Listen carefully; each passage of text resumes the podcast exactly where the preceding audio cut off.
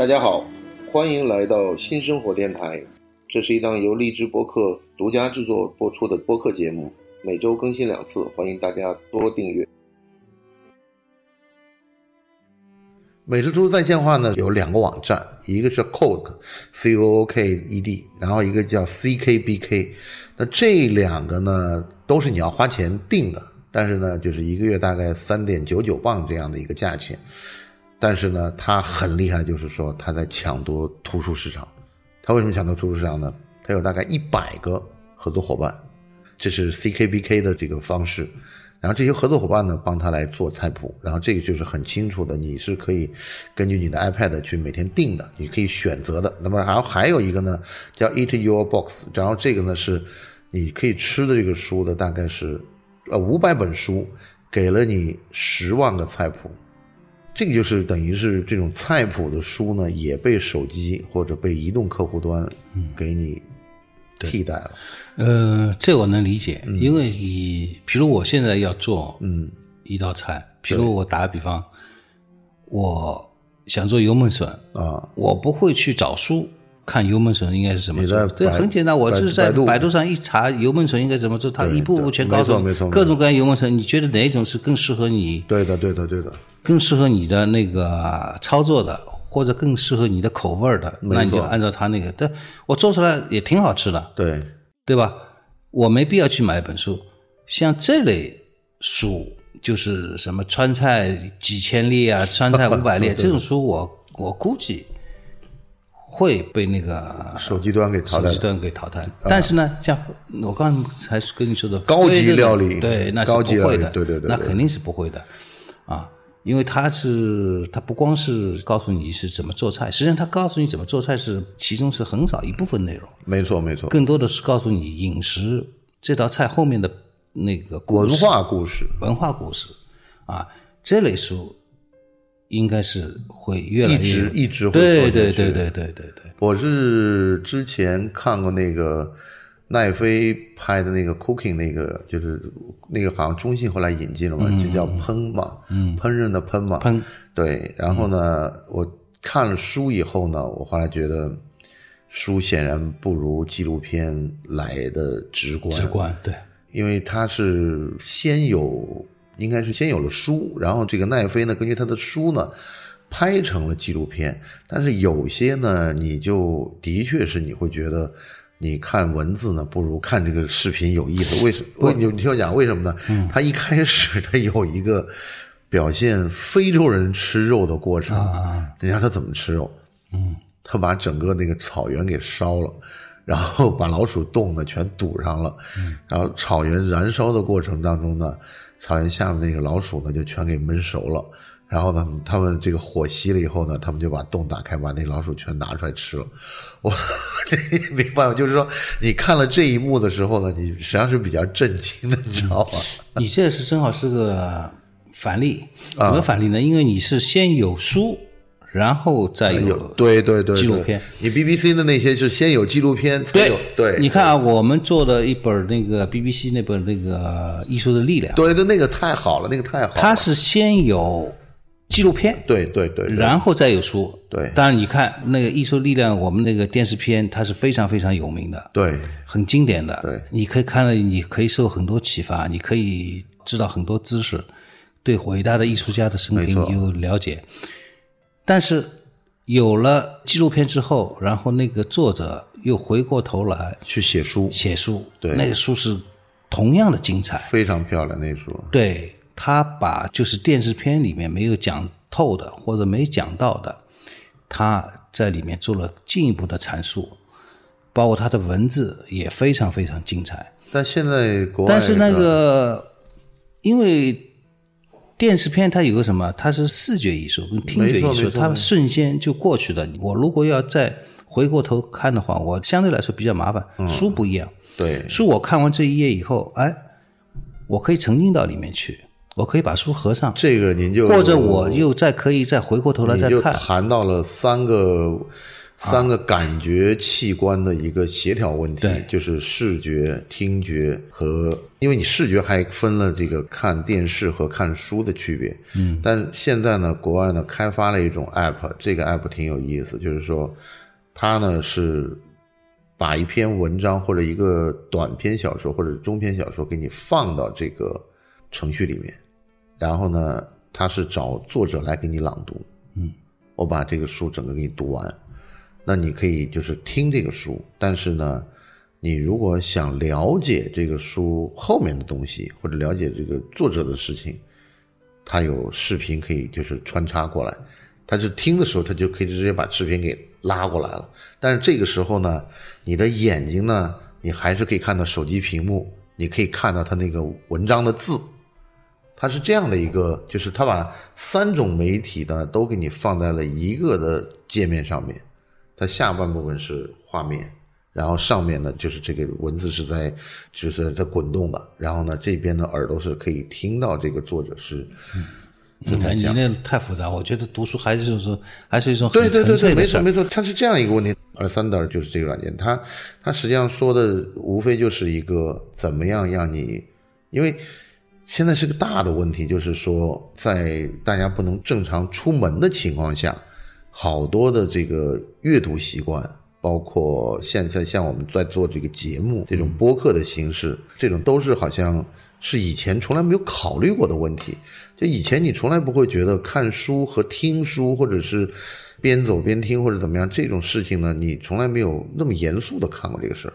但现在不同了，现在特别是之前我们谈到的那个，我跟你不知道有没有讲过那个，呃，国外现在非常流行一个这种聊天的软件，叫 Clubhouse。那这个软件实际上说白了呢，是基于大疫情的情况下，人们呢没有办法出门，但人们呢还是需要有思想的交流和沟通。那有些人呢就专门做这个事情，他就到处去给大家演讲，去宣扬一种理论，或宣扬一个道理，或者谈一个东西。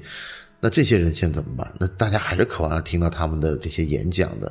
那就现在的技术就做成了一个，他们到一个这种像我们播客这样的一个平台上面，他去开一个房间。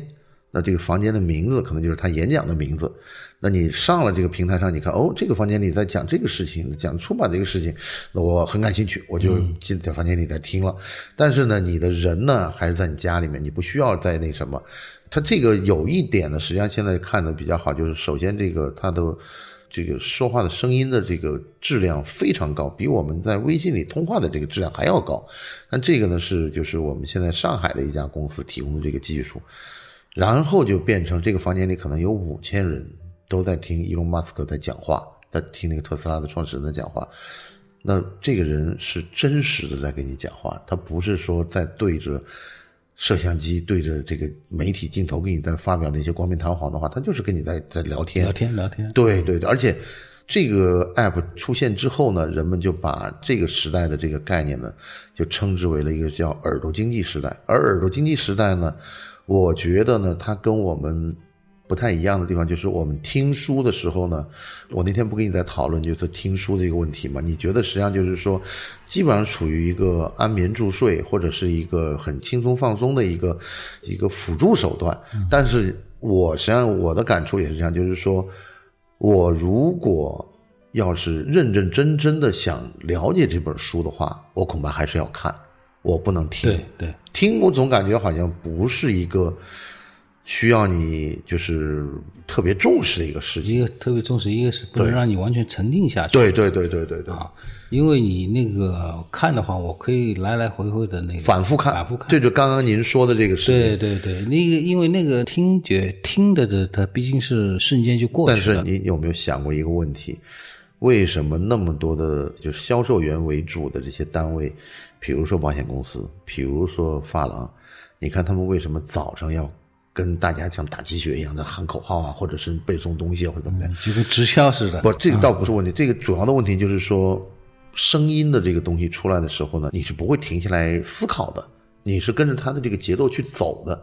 就为什么经常有一些很有名的这些销售论坛，就是一些很有名的市场专家来跟你谈销售，就下面坐满了各大公司的高层，都基本上是负责销售的，因为他们就是觉得你听完这个事情以后，比你看的感觉更好。因为这里面一个是我觉得是什么问题啊？听是不让你动脑子的，呃，而且他带着你的节奏走，还就带着你的节奏走。对他跟那个演讲者的那个发挥是很有关系的。对它更对对带对对带一种情绪化或者这种煽动，所以它是实际上是一种洗脑。不，所以你记不记得有个历史故事？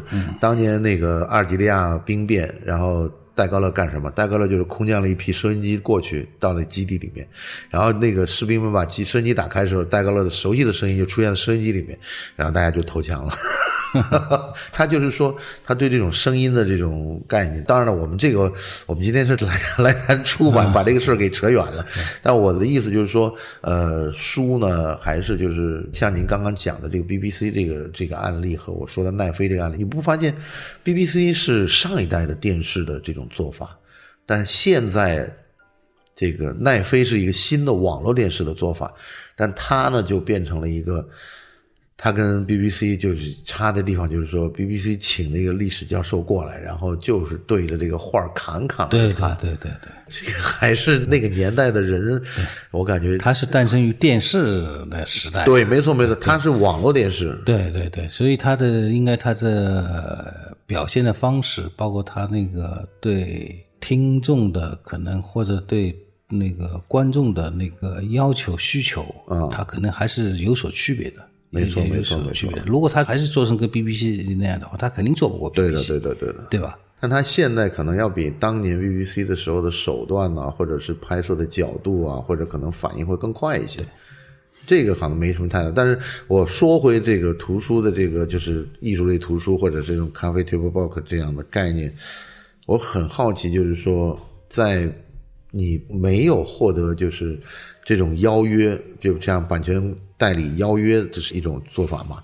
那还有一种做法就是说，你凭直觉感觉这是一本好书，那那种状态你是凭什么呢？我一直觉得啊，编辑他实际上他是一种创造性的工作。没错，没错，他对市场的判断，对选题的判断，第一是他当然基于他那个对这行业的了解，呃，还有一个就是跟他自身的知识的积累啊，包括他是本身的那个喜好是很有关系的，更多的是一种悟性。我经常跟那个编辑们说，啊，有的编辑他干了一辈子的这个工作，编辑工作，他就是个案头编辑。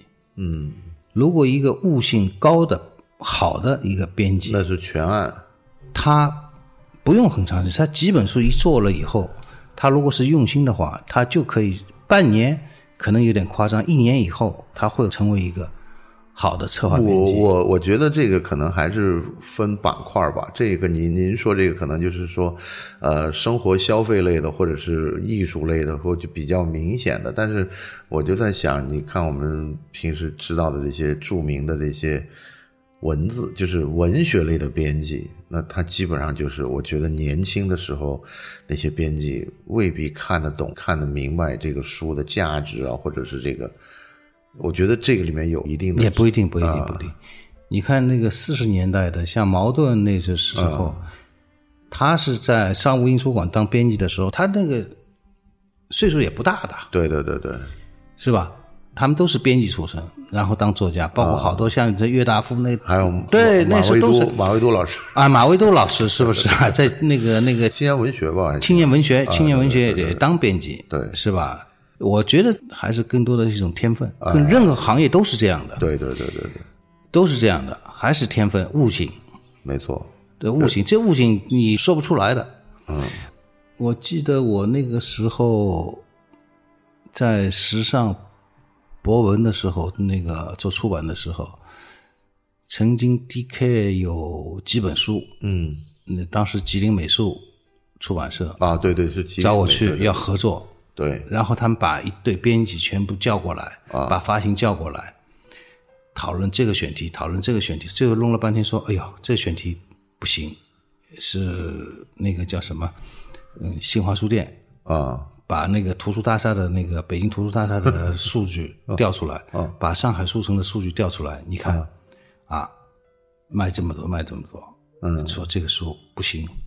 后来我说的很简单，啊，如果出版是这么来做的话，啊那太简单了。对，我只要把那个各图书大厦、各个新华书店数据调出来，我可以就决定这本书能做不能做。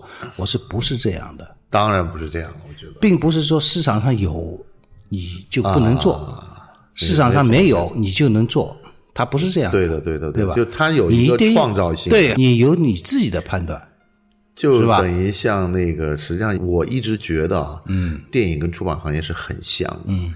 就比如说有一类题材火了，嗯，然后你讲，哎，这个题材票房能拿多少？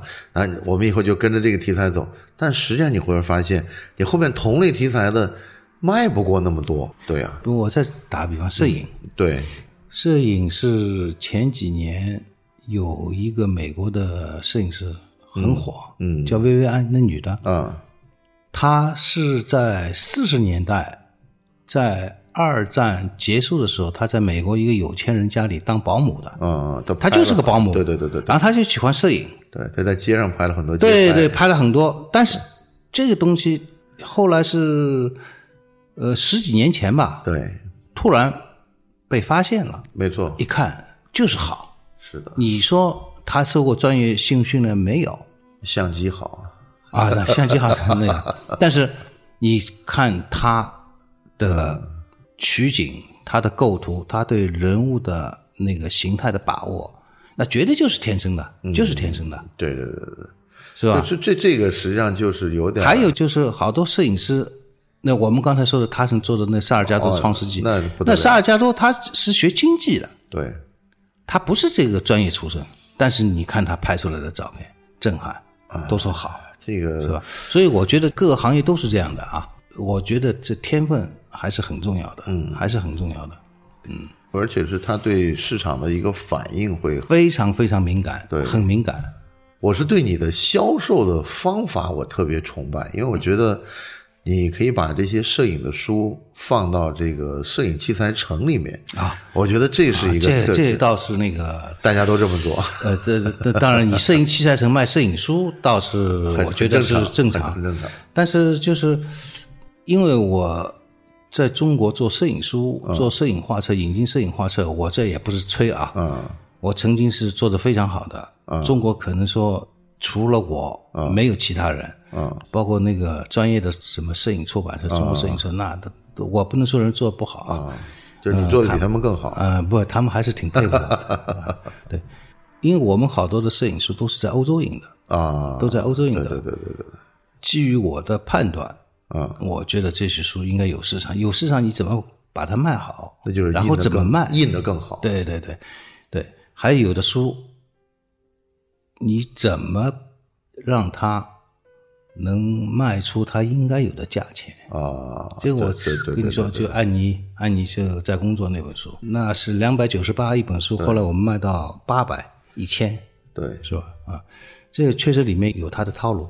就包括有的书，嗯，我在时尚的时候，我记得我曾经做了一本那个飞顿的那本时尚圣经，我看过那个，对对吧？对，当时拿过来以后怎么做？因为在欧洲印的，回来以后进来以后一看，这个书九十八块钱怎么都做不下来啊！我必须要提价，我才能有利润。对，后来怎么办？做了个核套啊。给他价钱一下子抬到一百六十八，呃，一个大概七十块钱的盒子，不，这销售里面还是还是有有有有非常强烈的暗示性，而且就是说，呃，我们的这些就是读者们吧，他可能有的时候买这本书是因为一个你根本感觉不到的一个因素刺激了他一下，然后他开始买了。呃，实际上他是这样的。这就说到那销售了，嗯，就图书销售。其实销售啊，不光是图书销售，我就任何行业、任何产品的销售，它也是一个创造性的。当然，当然，当然。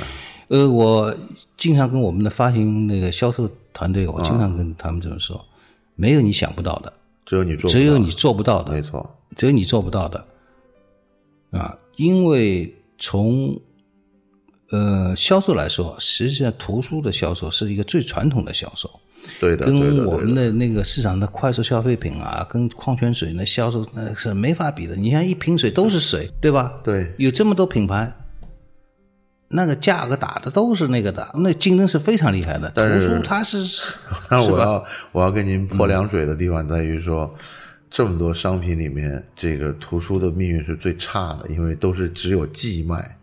就这一点，就是大部分的书它都是寄卖的，就这一点比较比较悲惨。嗯，这是中国一个特殊的情况。不不光中国，我其他好像好像也就是中国是这样的，其他日本以前也是不是，它是这样的，比如日本啊，它就两个专业的发行公司啊东贩跟日贩，啊，它等于这两个出版社是没有发行的。啊，OK，明白。出版社出的书，然后全交给东贩或者日贩，由他们来销售。它等于是制播分离了对，出版社有的是什么呢？就是营销啊队伍，它就是配合东贩或者日贩啊来销售。啊嗯，欧洲也是这样，啊像美国、英国、法国，它都是这样的。它出版社没有不养那个发行队伍但。这个里面是不是就造成了一个呃，国外的书跟国内书有个最大的不同，就是好像国外的书并不把价钱印在书上面。那有有有也啊，也有，当然也有，但是可以不印，也也可以印，印但中国呢必须要印。没错没错没错。啊，它是这样的。所以呢，就像英国、法国，就是欧洲这些国家，他自己出版社一般也不养发行队伍，啊。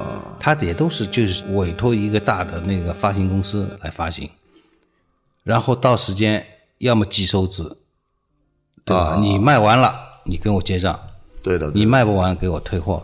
但是像原来像日本、像东方日发，基本上都是经销，也就是包销的，我输过去多少，你到时候给我钱就行。现在也不行了，现在也都是寄售纸。那你对那个亚马逊推出来那个我自己在网上印书那样的事情，你当然这些书的这种形式跟我们现在今天谈的这个图文，就是这种艺术类型的图书没有什么可比性呃，我觉得是这样的啊，呃，专业的人做专业的事儿。啊。对，嗯，你看啊，那个当当啊、京东啊，他们也曾经想，哎呀，我有这么好的那个销售渠道，我自己做书，那多好的事儿。没错，后来为什么做不下去啊？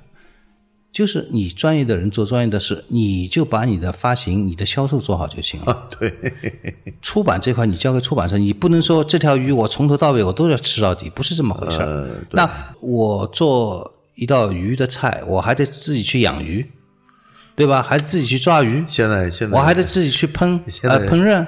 现在餐厅都强调我们自己有农场，那都是讲故事，没对对都讲故事啊就是他反正就是要跟消费者讲我的食材跟别的食材，我们这不是菜场买的，我们在什么哪哪哪，我们自己有个渔场，我们有个猪场，我们有个鸡场，反正这都是故事。但是我是觉得。包括全世界最大的这些什么德国的这些出版公司、美国这些出版公司，他们好像也不会去自己去干这些事儿。对，嗯，我觉得就是什么专业的人去做专业的事儿。没错，没错。啊，这一点是非常非常重要的。为什么我觉得就是像亚马逊啊，或者京东啊、当当做出版还做不好？因为他我既然要做这个出版，我必须每本书都都挣钱。对的，对的，对的，他不是这样的，对的。它会造成一个编辑的心态。嗯，因为老板有指标压的，你这出书你赔钱，所以我再次提出来这个概念，就是说，那你不觉得实际上跟那种电影公司做电影一样吗？他做了十部电影，可能三部到四部都是亏的，嗯，但是呢，两部是打平的，对，有两部是大卖的，他可能基本上是这样的一个情况，就好像你看那个奥巴马夫妇荣誉这个退休以后，这个给他的六千万美元的一个版酬，让他去写回忆录，这个基本上是人类历史上最高的版酬，但但是那个书也卖得好，但我觉得这个基本上就是说，他们等于投重金、投巨资打造一个产品，然后让其他的基本上变成了一个行业壁垒，就其他的可能没有办法去跟进这样的事情了。我觉得这个也是一个，我一直感觉就是说，因为现在当然电影的利润更高，所以它可能集中的力量也就更精锐。但实际上，我觉得出版跟电影是一模一样的，就是说，嗯，对，实际上对我们来说，每做一本书都是赌，对你不知道这本书的那个销售情况会怎么样的，完全是根据你的判断。我不可能我做十本书，我十本书都能产生盈利。嗯，呃，这是一个，还有一个就是什么？要真正做出版的，你把它做精品的话，它必须要有，当然一个是编辑的那个本身的积累、知识的积累、对人脉的积累，是吧？呃，还有一个就是什么？你必须要有良好的心态。啊，为什么我们现在做不出好的书来？原创书做不出好的书来，或者很少呢？对。就是因为我们现在出版社对这个要求利润会要求，很很对对对，完全是从商业的，所以我们还是我这就不往下深说了啊。啊，呃，就是心态，明白明白，心态。嗯，我记得六年前还七年前，我去 DK 啊。DK 那个让我去他的伦敦的那个办公室办公室去参观，我待了两天。他把他们所有的环节都告诉我，是他们是怎么做怎么做，他们是怎么做的。如果是一本重点的书，啊，他们通常需要两到三年的时间来去磨这本书。啊，磨这本书，也就是说，你这个编辑，你这两到三年，你可以不做其他的，你就把这个书给磨出来。嗯，他有时间，对吧？还有一个我们做的那个，到现在卖的还不错的，就是那个定价九百九十八的，嗯，包括一千多块钱的那说，什么哥特艺术、巴哦洛克艺术，那个非包括那个神圣艺术，那个非常好，那个非常好，国德国的这出版社是家族出版社，花了十五年的时间来编。对对后来我问他们，你怎么能这么长？很简单，这个企业是我家是我的，没错没错。我退休了以后，我儿子可以接着那个干下去，啊。他来可以享受这红利，对吧？啊，之前我不是跟你讲，我们做这个 whisky 这些书吗？但实际上后来我就发现一个这个 whisky 行业的事情，你怎么能预测二十年之后这款酒卖的好？你 你懂我意思吧？就为什么现在这种高年份的酒卖得特别贵，因为它没有办法预测二十年以后。在东方有个国家叫中国，然后他们突然开始爱喝威士忌了，而且必须要喝有泥煤味儿的或者烟熏味儿的这种高年份的，鬼啦，他们根本不知道，他们完全不知道，所以他当时存的那个量就是他现在能给你这个量，他那个量很少，他也没有预测到说，我知道二十年后我这么容光焕发，我肯定二十年前我多下点重本，我多搞点这个酒存在这儿，没有的，真没有的。但我跟你讲，真是就是说，这个实际上变成这些产品最大的一个考验人的地方，就是就是你时间在那儿摆着。您说咱们认识都有快二十年了吧？这个你想那会儿你在时尚做的时候，后来就是你后来到这个今晚北美做，我就觉得。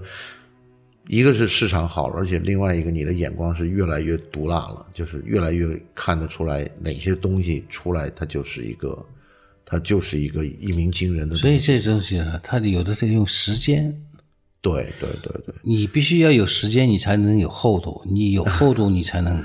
但现在现在这个市场呢，恰恰是跟您说的是相反的，时间是没有的。我们的这个容貌呢是整出来的，整出来的容貌是坏的比较快的。这个你明白吗？这个这个跟正好跟图书是相反的。它是这样的啊，我觉得它这是你看，所有的网红是很形成的很快的，一夜之间就红了，但是很快他就会嗯就消失了，就找不到了。这个事儿再也没人提了。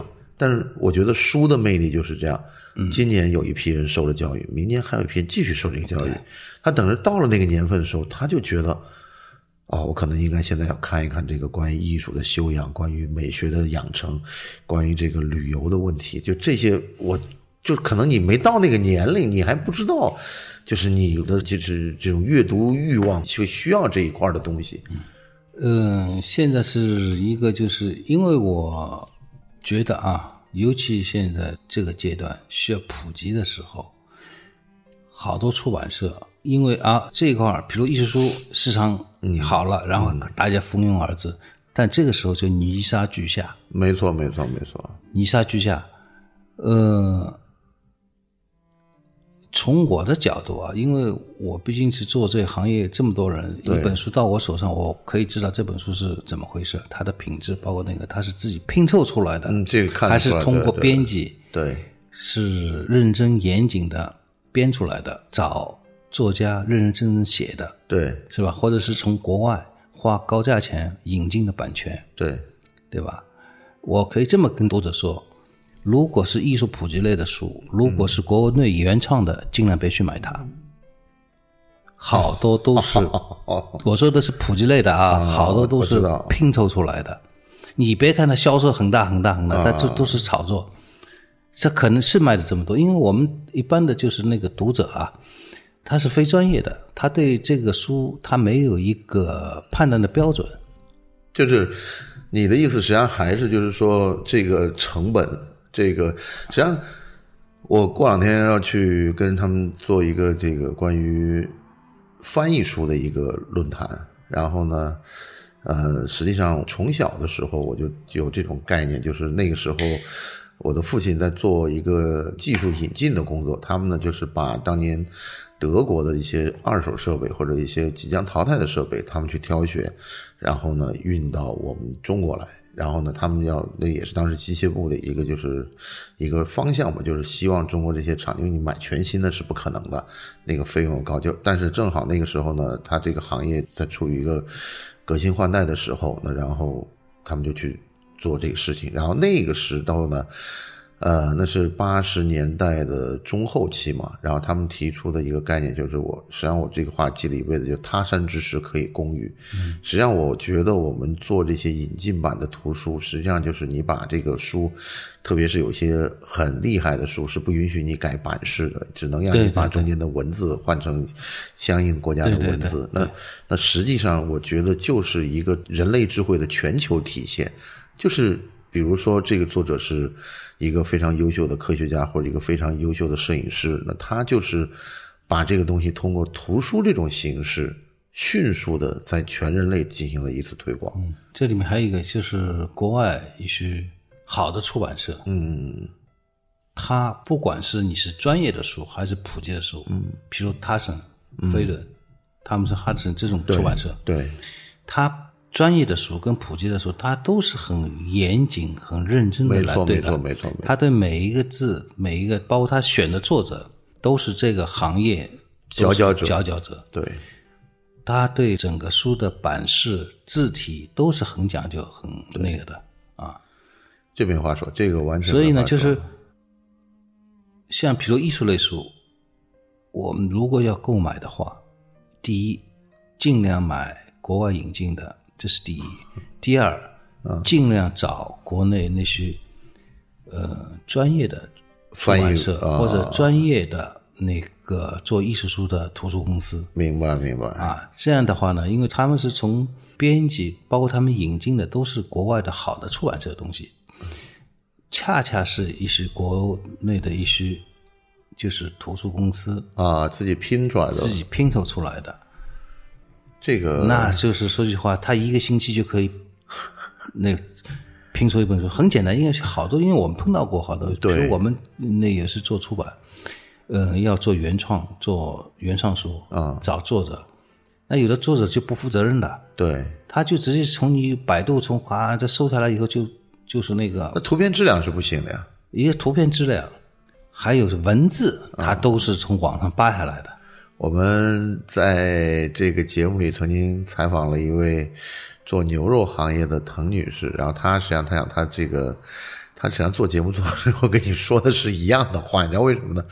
她讲两百块钱还给你配奶油、配调料、还配刀叉，你说这个牛肉能吃吗？嗯，你知道吧？他实际上是，我觉得他跟你讲的意思一样，他讲那些肉就是所谓叫拼装肉，就是拿肉的各个布料，他拿胶水给你重新粘一块儿，然后他给你全部拿出来卖。但你实际上你现在说做这种拼装的书也是一样的，对，还有一个怎么大家怎么来判断？嗯，有的书不应该这么便宜的。没错。如果这么便宜的，第一是盗版，啊，第二肯定是不是盗版，它也是传出来的，它它就是印刷成本啊。对，就好像对吧？四十八块钱，像我们如果从那个国外引进的那个时候，版税你是跑不掉的，版税百分之八到九，没错没错，对吧？对。图片费对。几千，那个都是普普通通都是一两千美金，对。如果贵的话上万美金，对。对吧？你想，它的这些成本摊进去，你说这本书，包括它的用纸，对吧？他找的那个设计都是要花钱的，是吧？还有找翻译，这都是直接成本，都是硬成本。你摊下去的话，你说这本书怎么能便宜呢？便宜就我刚才跟大家说的盗版。而且还有一个问题是，是不是现在的年轻读者是没有花钱买书的习惯？呃，对，因为这互联网时代，就是现在很少有人能静心下来看书。嗯，尤其是有，因为我不说他们，包括我现在都是那个要，如果一本纯文字书，啊，让我从头到尾看，也要花很长时间。那你会不会认为这种咖啡 table book 算就是它比较轻松嘛。这是算不算就是整个出版行业的最后一个坚强壁垒？为什么叫坚强壁垒？首先，选题不同；第二，印刷精美，就是很难仿造，就是很难盗版吧？我这么说。呃，有有有有盗版也有盗版，盗版盗版。但但是盗版读者不就不讲究嘛？这这盗版一定能看出来。不是，它主要是现在什么？盗版技术太好了，啊，真的啊，太好了。现在因为我还一直以为画册不会盗版哦，这盗版这技术非常好的。啊现在的电分技术、扫描技术非常，它可以接近原作的原图片的百分之九十以上。也就是说，一般外行你是看不出来，看不出来，就包括我们有时都是很难辨别的。有时候我们在网上看到，哎呦，这个书怎么会这么便宜啊？啊我们买回来一看，一对比跟正版书啊一对比，才能发现它里面的它一定有对，它一定是有偷工减料。对对对它如果跟你用但是一样料，一般的它不可能那么便宜的。它是区分不出来的，看不出来的。嗯也是，正版跟盗版同时放在，他未必能知道哪个是正版，哪个是盗版没错没错啊。有一次我去深圳那个文博会，啊那个我们在卖书，有一个三十多岁的小伙子在我们那个展位转啊转转转了半天，啊然后跟我说这本书是我们这印的，这本书是我们这印的，这本书是我们这印的。哎，我说你是北京的？他说不是，我是深圳的，他能看得出来是吧？不是看得出来。他也就是后来我才明白，这本书他盗版过，这本书他盗版过，哦这本书他盗版过。明白了，明白了。深圳当然是印刷工业是全国全世界也是最强的啊。那我估计很多不法的小厂他就干这事儿吧。啊，因为现在印刷电分技术，包括我刚才说的这种技术是不是很先进的。不按照我们当时这个市场管理的以及这个各个职能部门的这个权责分配，哪怕一张纸上印上一个字儿都得有一个许可证。为什么他们的盗版书能大行其道的就印出来了它这就涉及到一个地方保护主义了。啊比如你说上海，我这块不知道，周边我不知道，像北京周边、河北、啊山河，那是小印刷厂多如牛毛啊。啊！你印什么也没人管的他向当地政府要交税的，啊！对对对对，还有他们跟当地政府关系都挺好的。明白了明白了村委会主任可能就是他们家的，啊！对对，人家自己开的对不对对对对哎，没事，反正这个我还是相信我们这些有品位的读者呢。但是呢是能想，但是现在呢，就是那个为什么盗版这么猖獗，对我们这个行业，对我们这块影响还不是很大呢？啊它主要是现这个现在还是这点还是不错的，也就是盗版书现在很难进入主流的书店，啊，明白了。比如新华书店它进不去的，对吧？这个比如那个方所啊京东啊、京京东啊，包括那个当当啊，包括那个，我个懂了懂了，就啊，它进不去的，它可以，对对，它可以对。进入另外两家销售对对对对销售对，平台。它可以在淘宝偶尔会有，现在最厉害的就是那个天猫店，现在还是比较规矩的。啊。呃，最可怕的就是拼多多，啊，对然后呢，就是在那个二三线城市的那些书店，还有是在哪儿看见？比如你从北京到河北啊，北京到河北这一路的那个，你看，如果是加油站门口，它会放了好多好多书，哇，这书都是什么论斤腰的，一斤多少钱？一哎斤多少这个钱？这个真是这些都是盗版书这些真很可怕。我之前在其他节目上谈过这个问题，就是说，我不知道现在还有没有了。我之前是在福州，有有有，现在有福州路上那个，而且就是你就想嘛，就是就这些店，你但凡这个书能论斤卖，那基本上就卖纸呢，你知道吧？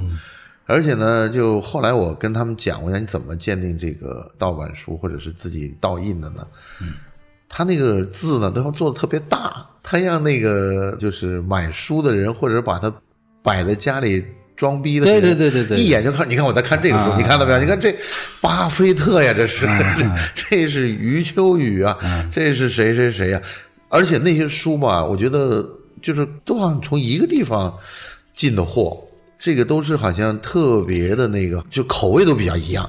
实际上，实际上后来想想也是，所有的盗版的东西呢，一定是盗最畅销的东西，因为它这样的话呢，它推广的成本低。你给它来小品牌，不是，它是现在这样的，啊它现在盗版它也细分化的，比如我刚才说的那些那个大的画册，啊甚至包括我们刚才说的萨尔加多的《创世纪》那小的，啊，它也包括那个国外的那些画册，它实际上是小众的，但是它照样盗。为什么盗？它成本低。第二，啊它印一千，啊它也能卖出去，也利润。因为这种书，我说的这种画册，它定价高，啊，但是它的印制成本低，我明白了。它可能是成本是只占它的定价的百分之五，啊，那那这剩下纯赚了，对不对？对对对对啊，它哪怕它三折出去，它都有都有百分之十、二十对。对对对对对对。哎呀，这个事儿就是我们，我们得就是听一听专业人士说哪些地方不要就是吃亏上当。对对我觉得这个是，我觉得今天我们谈的特别好，但是你知道我们这个节目呢，都在结尾的时候都有一个都会问的问题，就是你的人生意义是什么？